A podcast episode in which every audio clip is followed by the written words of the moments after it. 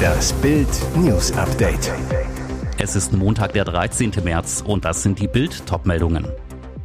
Top-Experte wirft Habeck Ökodiktatur vor. Monsterwelle an Grundsteuereinsprüchen. Klitschko dachte über Evakuierung Kiews nach. Wohnen und Klimaschutz. Bleibt beides wirklich bezahlbar? Millionen Deutsche fürchten, nein. Denn klar ist, Heizungsverbote will die Regierung und Zwangssanierung will die EU werden richtig teuer.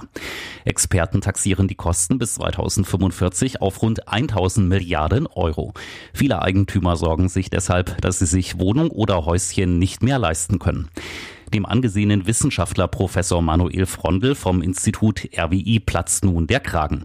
Frondel zu Bild. Deutschland ist auf dem Weg in die Ökodiktatur. Ich bin entsetzt über die Pläne von Robert Habeck zum Heizungsverbot. Konkret kritisiert Frondel, das Verbot sei ein unzulässiger Eingriff in die Eigentumsrechte. Außerdem mache Deutschland bereits seit 2021 Druck, alte Öl- und Gasheizungen schrittweise durch saubere Anlagen zu ersetzen, mit dem CO2-Emissionshandel. Dieser Handel funktioniert wie eine Steuer. Je mehr Dreck und Schadstoffe eine Heizung macht, umso höher die Kosten für Nutzer. Habeck selbst schweigt bislang über die Kosten seines Heizungsverbots. Er plant massive staatliche Förderungen für die Eigentümer. Bei dieser Steuer machen Millionen Deutsche nicht mit. Schon die Absicht der Politik, die Daten für die neue Grundsteuer ausschließlich online einzufordern, trieb viele auf die Barrikaden. Jetzt folgt eine Monsterwelle an Einsprüchen. Offiziell lehnen 1,3 Millionen die Bescheide für die neue Grundsteuer ab. Die Experten von Finanztipp rechnen aktuell sogar mit 1,5 Millionen. Und sie finden Verständnis. Stand heute kann ich leider nur zum Einspruch raten, sagt Sibylle Barend, Anwältin bei Haus und Grund. Das Problem, wer jetzt keinen Einspruch einlegt, hat später das Nachsehen. Was aktuell in der Post liegt, ist der erste von drei Bescheiden insgesamt. Und nur gegen diesen lässt sich Einspruch einlegen, bevor die neue Grundsteuer ab 2025 für die nächsten sieben Jahre festgesetzt wird. Das Problem an der Sache, das brave Mitbürger gegen den Staat wüten lässt, was sie jetzt per Brief sehen, ist nur der Grundsteuermessbetrag. Das ist der Betrag, der den Wert der Immobilie widerspiegeln soll. Er ist die Grundlage, die später zu den eigentlichen Abgaben der Grundsteuer führt. Aber was zahlt man dann genau? Das ist eben noch nicht klar. Erst 2024 werden die meisten Gemeinden bestimmen, wie groß die Hebesätze sind, die man zur Berechnung noch braucht. Damit kann niemand die künftige Grundsteuer mit seiner aktuellen vergleichen. Bildungsland Deutschland. Immer mehr machen Abitur, doch im internationalen Vergleich sagt Deutschland weiter ab. Die Durchschnittsabiturnote lag im vergangenen Jahr bei 2,28. Zum Vergleich 2006 war es 2,53. Und dreimal mehr schließen heute mit 1,0 ab. Einser Inflation bei Deutschlands Abiturienten. Bildungsexperte Nico Kolsmann, Chef der gemeinnützigen Organisation Zukunft Digitale Bildung, sagt, das Abitur ist immer weniger wert, je besser der Durchschnitt wird. Da muss die Politik sofort ran. Ein Grund liegt in der Pandemie. Die Noten glänzen seit Corona noch mehr. Viele Lehrer wollten die durch Lockdowns betroffenen Schüler nicht auch noch mit schlechten Noten bestrafen und aus Angst vor Klagen zorniger Eltern gaben sie lieber Einsen. Auch 65 Prozent der Deutschen finden laut INSA-Umfrage für die Bild am Sonntag, das Abitur habe in den letzten Jahrzehnten an Wert verloren. Schlimm, die PISA-Studien zeigen bei den deutschen Schülerleistungen seit etwa 2010 einen klaren Abstieg. Die letzte Studie ist von 2018. Leistungstests nach Corona gibt es in Deutschland bisher nur für Viertklässler. Ergebnis, sie können deutlich schlechter lesen, schreiben und rechnen. Mit Beginn des russischen Angriffskriegs gegen die Ukraine stand für Kremlherrscher Wladimir Putin unter anderem dieses Ziel auf dem Plan. Die Hauptstadt zu erobern, nach den Wünschen Putins am liebsten innerhalb weniger Tage. Doch die ukrainischen Truppen und der eiserne Durchhaltewillen der Kiewer durchkreuzten seine Pläne. Kiew steht, auch wenn es zwischenzeitlich wegen der massiven russischen Luftangriffe bedrohlich wackelte, wie Bürgermeister Vitali Klitschko jetzt enthüllt hat. Gegenüber dem Redaktionsnetzwerk Deutschland sagte Klitschko, wir waren im Januar ziemlich nah dran, die Bevölkerung zur Evakuierung aufzurufen. Der schlimmste Blackout dauerte 14 Stunden. Da gab es keinen Strom, kein Wasser, keine Heizung. Glücklicherweise sei das Wetter aber mild gewesen. Die Infrastruktur der Stadt mit ihren knapp drei Millionen Einwohnern sei nur durch sehr viel Kraft und Energie vor dem Zusammenbruch bewahrt worden, sagte Klitschko dem RND weiter. Die Mitarbeiter der kommunalen Unternehmen hätten rund um die Uhr gearbeitet. Und jetzt weitere wichtige Meldungen des Tages vom Bild Newsdesk. Der rote Teppich war Shampoosfarben und die deutschen Stars sahen sehr viel Gold. Die 95. Oscar-Verleihung war ein sensationeller Abend für im Westen nichts Neues.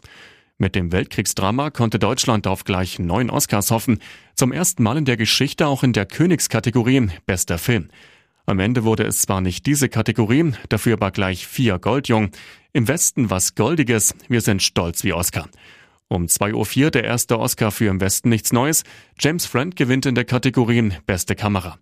Rund 40 Minuten später dann der nächste Hammer. Der Film schnappt sich auch den Goldjungen als bester internationaler Film, 16 Jahre nach das Leben der anderen. Der dritte Oscar für Im Westen nichts Neues dann gegen 3.08 Uhr. Bestes Szenenbild. Wenige Minuten später Überraschung Nummer 4. Auch die beste Filmmusik sahen wir ab. Everything, Everywhere, All at Once schnappt sie schließlich zum Ende der Awardshow gegen 4.30 Uhr deutscher Zeit den Oscar als bester Film. Darstellerin Michelle Yeoh siegt als beste Schauspielerin. Als bester Hauptdarsteller ausgezeichnet Brandon Fraser für seine Hammer-Performance in The Whale. Der Film startet am 27. April auch endlich in den deutschen Kinos. Elf Menschen sind durch eine defekte Lüftungsanlage in einer Klinik in Weinheim im Rhein-Neckar-Kreis verletzt worden. Durch den Defekt strömte Ozon in die Küche der Klinik. Elf Mitarbeiter erlitten am Samstagmorgen Reizungen der Atemwege und Schleimhäute sowie Übelkeit und Kopfschmerzen. Zwei von ihnen mussten vorsorglich stationär aufgenommen werden. Die neun weiteren Verletzten konnten nach ambulanter Behandlung wieder entlassen werden. Ob die schwerer Verletzten im Laufe des Wochenendes wieder entlassen werden konnten, konnte ein Polizeisprecher am Sonntag nicht sagen. Eine Gefahr für Patienten habe nicht bestanden. Die Ermittlungen zur Ursache des technischen Defekts liefen. Ein Fremdverschulden wird bislang ausgeschlossen. Großer Ermittlungserfolg für die Polizei. Mehr als ein Jahr nach dem Einbruch bei Hot Banditos Dan, Silva González und seiner Partnerin Stefanie Schanzle wurde ein mutmaßlicher Hehler verhaftet, der zwei geklaute Uhren des Promi-Paares bei eBay Kleinanzeigen angeboten hatte. Einbrecher plünderten im Januar 2022 in Schenefeld das Haus von Stefanie Schanzle. Sie hatte im Ankleidezimmer einen Schatz aufbewahrt, den sie von ihrer Oma Marianne geerbt hatte.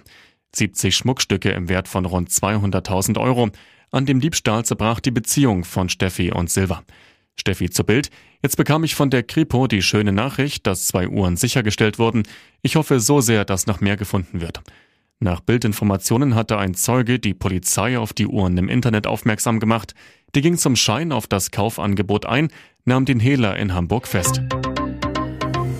Hier ist das Bild News Update. Und das ist heute auch noch hörenswert. Jetzt ist es schmerzhafte Gewissheit. Die seit Samstagabend vermisste zwölfjährige Luise aus dem südwestfälischen Freudenberg ist tot. Bei dem am Sonntagabend gefundenen weiblichen Leichnam handele es sich um das gesuchte Mädchen, teilt die Polizei Koblenz am Abend mit. Zur Todesursache könnten aus ermittlungstaktischen Gründen noch keine Angaben gemacht werden. Die Polizei hatte am Sonntag gegen 12.30 Uhr in einem Waldstück oberhalb von Freudenberg-Hohenhain eine leblose weibliche Person gefunden. Zuvor war seit Samstagabend mit einem Großaufgebot der Polizei nach Luise gesucht worden, weil sie nach einem Besuch bei einer Freundin nicht nach Hause gekommen und auch telefonisch nicht mehr zu erreichen war. Der kürzeste Weg zwischen der Freundin und dem Zuhause des Mädchens in derselben Stadt führt durch ein Waldstück. Hier war Luise allein und zu Fuß unterwegs. Freudenberg liegt an der Landesgrenze zu Rheinland-Pfalz und gehört zum Kreis Siegen-Wittgenstein. Die Ermittlungen der Kriminalpolizei dauern an. Die Ampelregierung bläht ihren Beamtenapparat immer weiter auf. Die Anzahl der Regierungsmitarbeiter auf Bundesebene hat in diesem Jahr zum ersten Mal die Rekordmarke von 30.000 überschritten.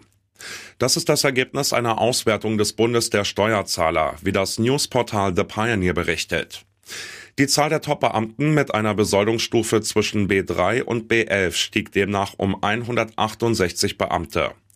Grundbesoldung dieser Beamten ohne Zuschläge und Ministerialzulage zwischen 9.000 und 15.000 Euro monatlich. Es handelt sich um Referats- und Abteilungsleiter bis hin zu beamteten Staatssekretären. Spitzenreiter ist naturgemäß das neu geschaffene Bauministerium von Clara Geiwitz mit 51 Top-Posten im Führungsbereich. Besonders aktiv ist auch Wirtschaftsminister Robert Habeck, der 30 neue Top-Posten installiert hat. Die Kosten allein für die zusätzlichen 168 Beamten belaufen sich, inklusive Versorgungs- und Gemeinkostenzuschläge, auf 50 Millionen Euro pro Jahr. Der heikle Fall, über den in Dortmund derzeit niemand öffentlich sprechen möchte, heißt Sébastien Aller. Die Grundsatzfrage, die dabei über allem schwebt, ist im Milliardengeschäft Bundesliga quasi noch unerforscht. Wie kritisch darf man mit den Leistungen eines genesenen Tumorpatienten umgehen? Was ist moralisch richtig, was vertretbar, was eine Grenzüberschreitung? Die Allermaterie ist hochsensibel und doch beschäftigt sie die BVB-Verantwortlichen immer intensiver. Die Fakten. Im Sommertrainingslager wurde bei Haaland-Nachfolger Aller Hodenkrebs diagnostiziert. Es folgten zwei Operationen und vier Chemotherapien. Am 22. Januar feierte Aller mit einem 28 Minuten Einsatz gegen Augsburg ein überraschendes Comeback. Ein Fußballmärchen? Na, noch nicht. In allen elf weiteren Pflichtspielen stand Aller auf dem Platz. Seine Bilanz nur ein Tor und eine Vorlage. Aber Vorsicht! Aller knipste sich bei Ajax zum Torschützenkönig der Champions League empor. Er benötigt nach seiner schweren Erkrankung einfach Zeit und Geduld. Das ist wohl der einzig richtige Reflex.